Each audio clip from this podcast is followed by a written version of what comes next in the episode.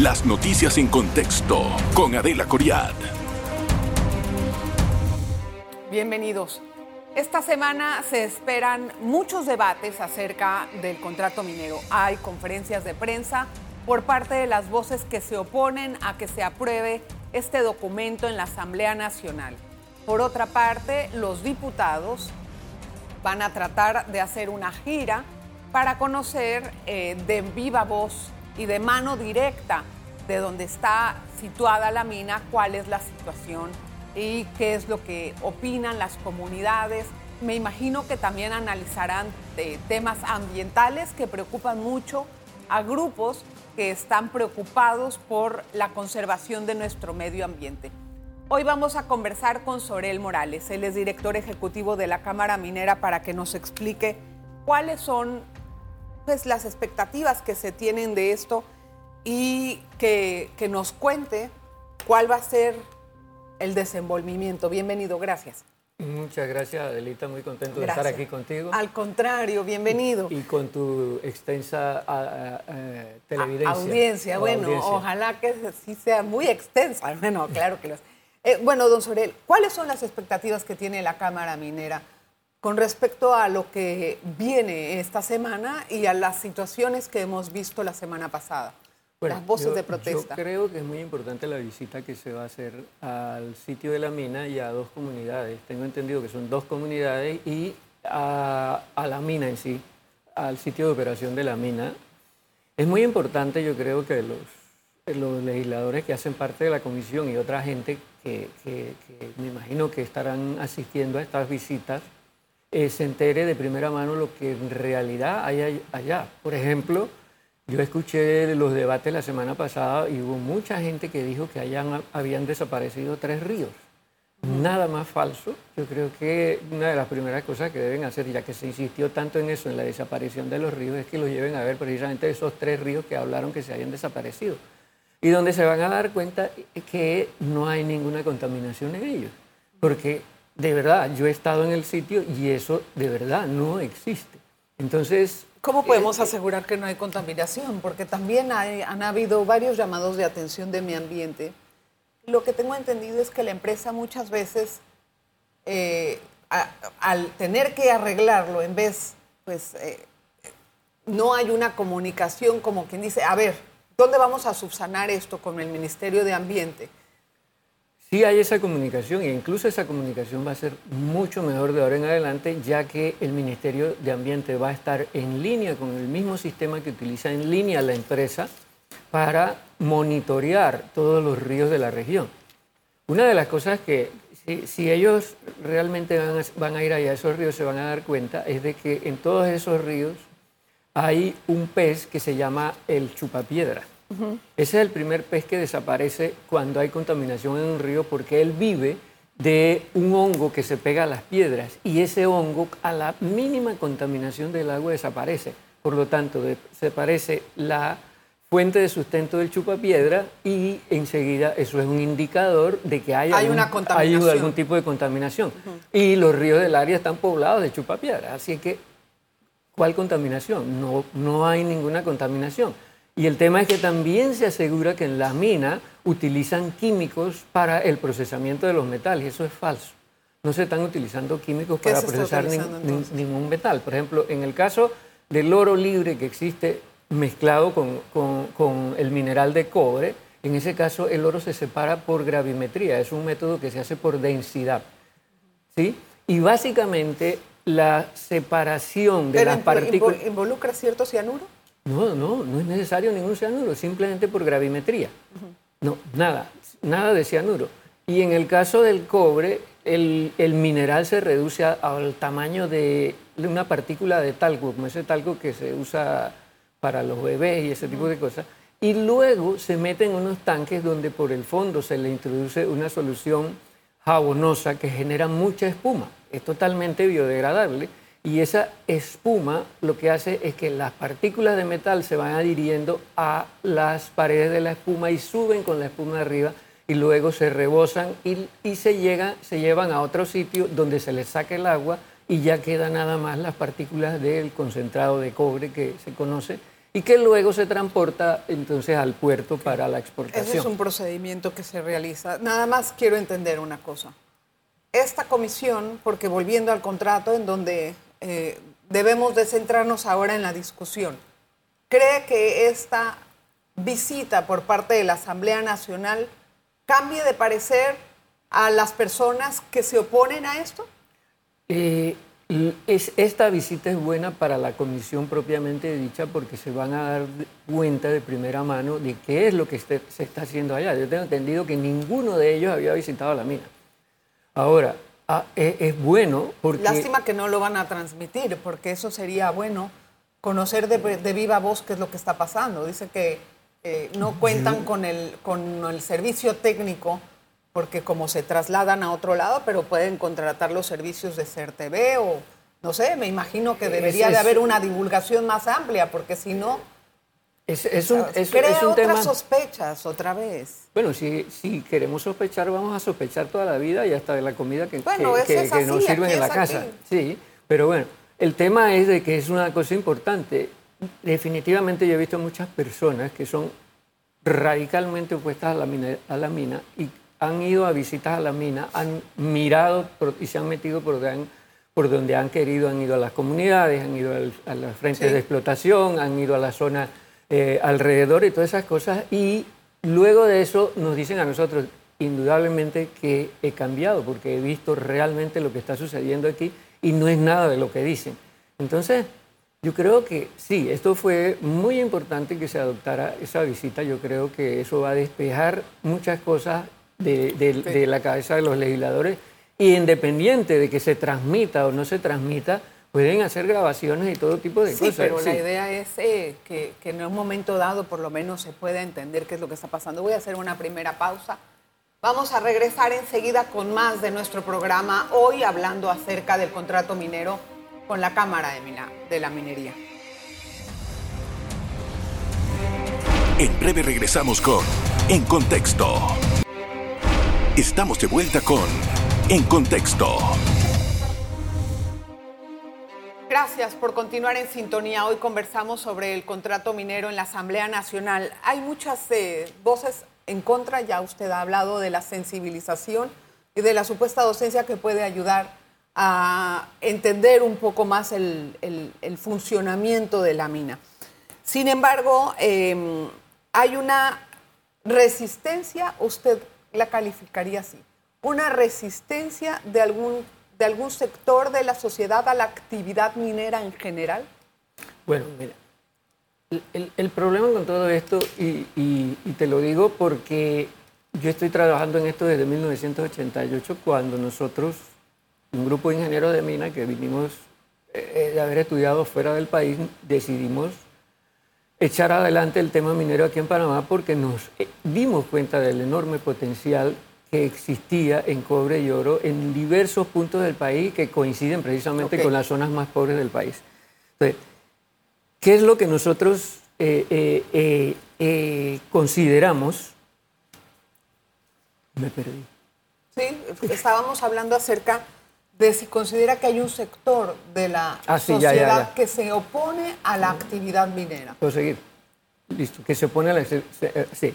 Y habida cuenta de esa experiencia que, que, yo he tenido y que hemos tenido en la Cámara Minera, nosotros tenemos que decirlo de manera muy franca y honesta. Aquí lo que hace falta es tener una conversación precisamente honesta, técnica y basada en hechos y en cosas científicas para poder que la gente entienda realmente lo que es eso. ¿Cómo la vamos a tener? Es decir, de hecho, pero de hecho siempre va a haber eh, un grupo que rechace. Yo me imagino que siempre hay un grupo que no, no, le, no le parece la actividad minera. Son, eh, con, tienen, por ejemplo, em, políticas medioambientales que riñen a su criterio con la actividad minera. Por más que la Cámara diga se puede trabajar con los dos para ellos o para las personas que forman parte de estos grupos, no es así. Esto que estamos viviendo ahora es producto de no haber tenido una conversación, un diálogo acerca de qué es lo que le espera al país en, con respecto a la actividad minera de que lo dejamos pasar. Vamos, vamos, a, vamos primero a remitirnos a los hechos. Si nosotros revisamos el impacto de la mina Cobre Panamá sobre el área donde la mina opera y sobre todo el país, y si lo analizamos desde el punto de vista del desarrollo sostenible, uno lo que encuentra nada más son contribuciones a, a, las dimensiones, a las tres dimensiones del desarrollo sostenible, en manera ambiental, en materia social y en materia económica. Eso es otra cosa, ¿no? Pero es importante, es un ejemplo que ya pero tenemos. Eso, eso, eso es un ejemplo, pero eso no forma parte de la discusión, el diálogo nacional de hacia dónde quiere ir este país. También se ha entregado ya pero es que una concesión en Cerro Quema, que también va a poner el mismo ejemplo entrando. Entonces, si no tenemos ese diálogo, pero es que el ejemplo, es que ¿cómo, ¿cómo no vamos a tener en cuenta el ejemplo? Si, por ejemplo, no podemos negar que una gran cosa que se ha logrado o que se puede lograr con la minería es precisamente lo que ha sucedido con Minera Panamá. Por primera vez en toda la vida republicana de este país, los salarios promedios más altos del país se desplazan de la ciudad de Panamá hacia el área de Donoso y Penonomé. ¿Eso qué quiere decir? Que se está contribuyendo al desarrollo sostenible. Entonces, si lo que, lo que no queremos es eso, es precisamente entonces no. lo hagamos. A ver, vamos a ver, vamos a ver si me explico bien. No se trata de no acudir al, al progreso que podría entregar un proyecto de esta naturaleza, no. Es a decidir como país qué queremos. Fíjese ahorita lo que está pasando. Hay varios candidatos a la presidencia que no están de acuerdo con el proyecto, que dicen rechácenlo. Le dicen a los diputados, rechácenlo, sin contemplar o no sé de qué forma contemplan las consecuencias que puede ser de esta naturaleza de la decisión. Ojo. Hay otros que dicen sí, lo aprueban, pero los acusan de tener conflicto de interés, lo señalan como si en efecto lo tienen, ¿verdad? Entonces, Aquí lo que estamos viendo es que no tenemos un país decidido hacia dónde quiere ir. Bueno, eh, no es un, eh, aquí lo que tenemos es a unos políticos que nos están decididos por ciertas razones o intereses. Porque si vamos a analizar la realidad, por ejemplo, antes de la mina, ¿cómo estaba Donoso? Donoso, de un millón y medio de hectáreas, eso se había reducido en alrededor de 20 años a, a 250 mil hectáreas por la agricultura de subsistencia que había allí por la tala ilegal de bosque y el narcotráfico, que eran las actividades que imperaban en esa zona. Hoy eso ya no es así. Hoy eso, los agricultores de subsistencia ya son empresarios, como, como yo dije antes. Y, y, eso se paró y se están cuidando las 250 mil hectáreas de bosque que están allí. Entonces, ¿qué queremos? Que se elimine eso. Mire, don Sorel, hay un debate grande en cuanto a la forma en cómo está catalogado el país carbono negativo y las grandes rasuradoras que se ven con respecto a la actividad minera que las necesitan para trabajar. Es así como funciona la mina, ¿no? O sea, me imagino que, cuando uno ve eso desde lejos, la verdad, a mí no me hace muy feliz ver cómo se acaban los árboles, pero tienen otras cosas que deben de ser de un sustento sostenible. Y eso es precisamente tal vez lo que falta. Es que nada más, por ejemplo, y vuelvo al ejemplo, o sea, eh, a mí me enseñaron que hay que predicar con el ejemplo y por eso insisto tanto en el ejemplo que tenemos ya. Y es el hecho de que, ok, esas 250 mil hectáreas que quedaban en, la parte del corredor biológico mesoamericano, en esa zona, están siendo conservadas. Si no, al año 2050 ya habrían desaparecido. Entonces, ¿qué queremos? ¿Que suceda lo uno o que lo otro? Que sean cuidadas. No, claro que queremos que sean cuidadas. No necesariamente tenían que haber sido desaparecidas. Claro que sí, porque nadie estaba haciendo nada. Bueno, se a nadie le preocupa. No, porque está la mina no se van a desaparecer. Claro que sí, que no se van a desaparecer porque ahora el compromiso de la mina y la mina es responsable por el, la sostenibilidad y la conservación de la biodiversidad de esas 250 mil hectáreas. Es un compromiso establecido en el estudio de impacto ambiental y reafirmado en el nuevo contrato. Entonces, queremos que eso desaparezca. Si vamos alrededor, por ejemplo, hacia, más hacia el este, hacia acá, viniendo hacia Panamá, es decir, hacia la cuenca occidental del canal, vamos a ver que todo está deforestado ya. Entonces, que tenemos que salvar lo poco que queda. En el, hay un caso muy interesante y es el caso del Ministerio de Ambiente que acaba de publicar una secuencia de mapas de la, de la cobertura de bosque donde hay mapas de, eh, de 1992, del año 2000, del 2012, hay 2019 68% de cobertura boscosa en el país. Ahorita hay 68% de pero hay que fijarse en el mapa y nos vamos a dar cuenta cuáles son los verdaderos problemas.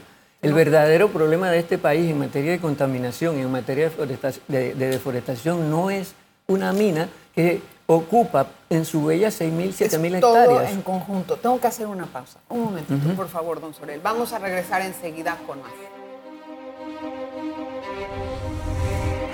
En breve regresamos con En Contexto. Estamos de vuelta con En Contexto. Ok, gracias por continuar en sintonía. Estamos hoy hablando con Sorel Morales de la Cámara Minera.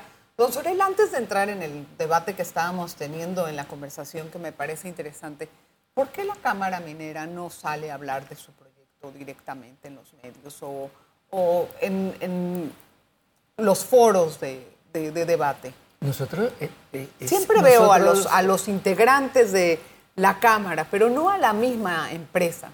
Bueno, ellos nos han acompañado a nosotros a muchos de los foros donde nosotros vamos. Nosotros salimos mucho. Nuestra labor siempre ha sido de docencia siempre ha sido de docencia y, es la, y, te confieso, Adelita, a veces que no somos suficientes entre la gente que nos ayuda de la empresa y nosotros a asistir a los foros. A, representantes de la empresa salir a hablar. A lo mejor no los has visto en los medios, pero ellos están haciendo su parte.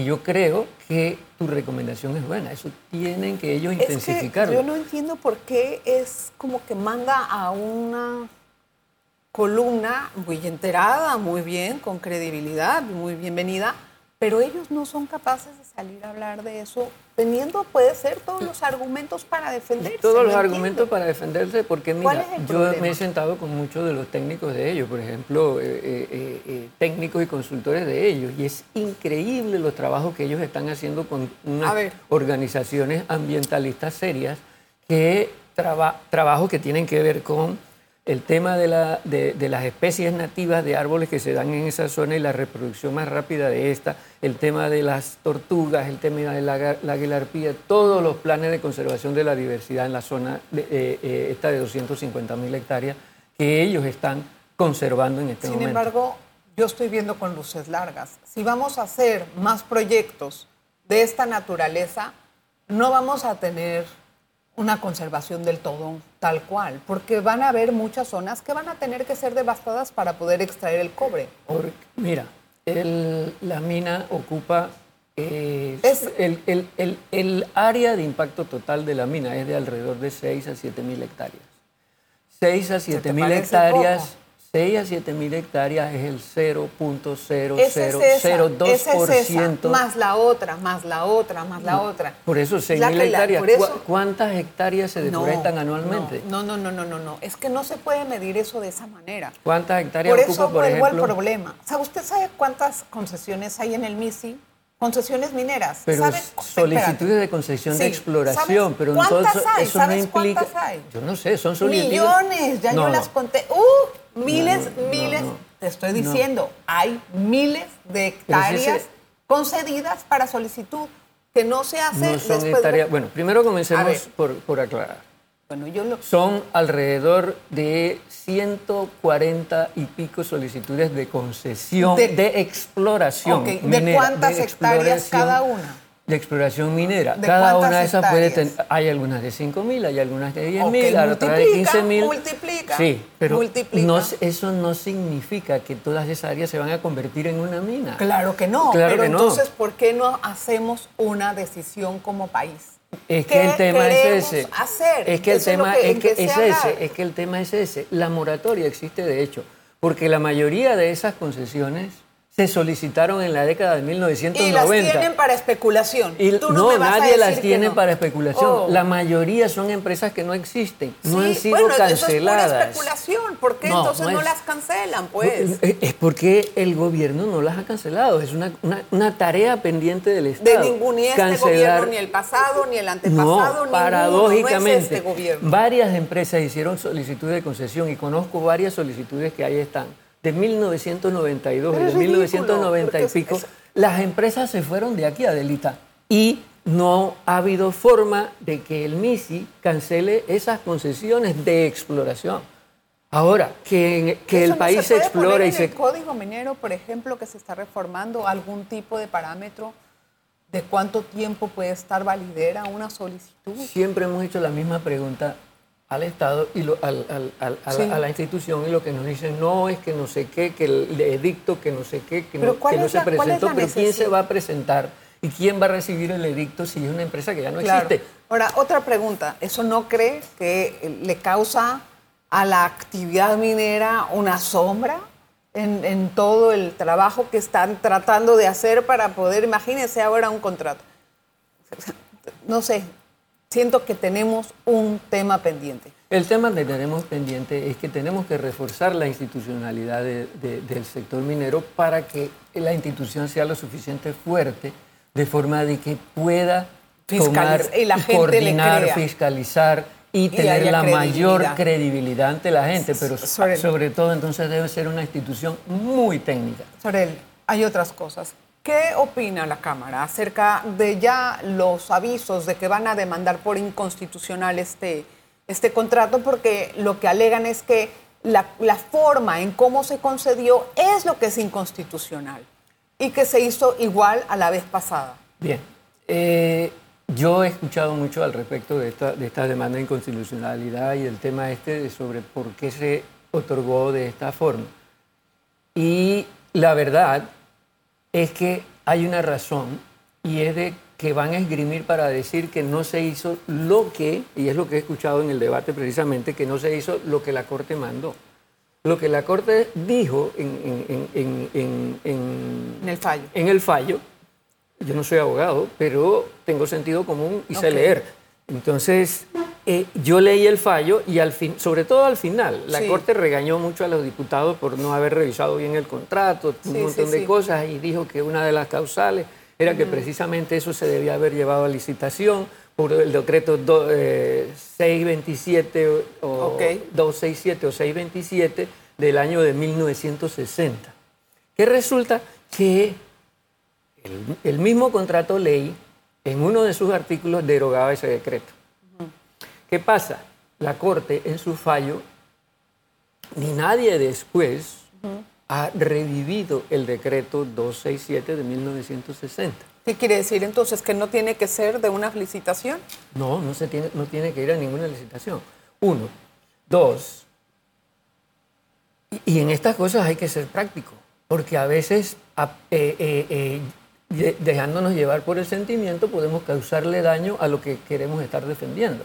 Entonces, ¿qué resulta? Obviamente, si llevar a licitación significa decirle a la empresa, ok, te quito la concesión. ¿En base a qué? Empecé a- empecé- me imagino que en base al fallo de la Corte. Es que el fallo de la Corte nunca dijo quítenle la concesión a esta empresa. De hecho, ellos se cuidaron de hacerlo, de meterse O en sea, la ¿usted letra cree que en un, contrato. nuevo, en un nuevo intento la Corte va a fallar diferente? En este momento tiene que fallar diferente porque el decreto 267 ya no existe. Porque no- el decreto fue derogado, pero no ha sido revivido por otra ley. Comenzando por allí. Comenzando por allí. Aparte de que para fallar, basándose en ese decreto, la Corte se olvidó de algo. Ese decreto fue de 1960. En 1970 hubo una licitación. La licitación, en esa licitación, No, pero Esa zona del mal, yacimiento. falló- pero igual falló en contra de eso. pero se olvidó de este pequeño detalle. Se olvidó de este pequeño, de que en 1970 se hizo una licitación, se adjudicó a la empresa Oki y esta empresa a los, cua- a los cuatro años, de acuerdo a lo que establece el Código Minero, devolvió la concesión y dijo no quiero trabajar más allí. La devolvió. ¿Qué pasa? Al devolver a Oki el Estado, eh, eh, al Estado Sí. la concesión, entonces quedaba bajo lo que establece el Código Minero. La concesión de exploración que se dio en el año de 1991 sobre esa zona se hizo precisamente en base a lo que establece el Código Minero y porque el decreto 267 se hizo para, un, para, un, para un término y para un objetivo específico. Bueno, vamos a, vamos a ver. Vamos a ver qué va a salir de todo eso. Sorel. Estoy feliz de que venga por lo menos alguien a hablar acerca de este tema. Vamos a hablar más adelante. Hay mucha tela que cortar todavía. Gracias, gracias por estar con nosotros. Muchas Bienvenido, gracias a ti por- Bienvenidos. Muchas gracias a ti por la oportunidad y- muy feliz de estar acá. Gracias a usted por la audiencia. Nos vemos la próxima. Las noticias en contexto con Adela Coriad.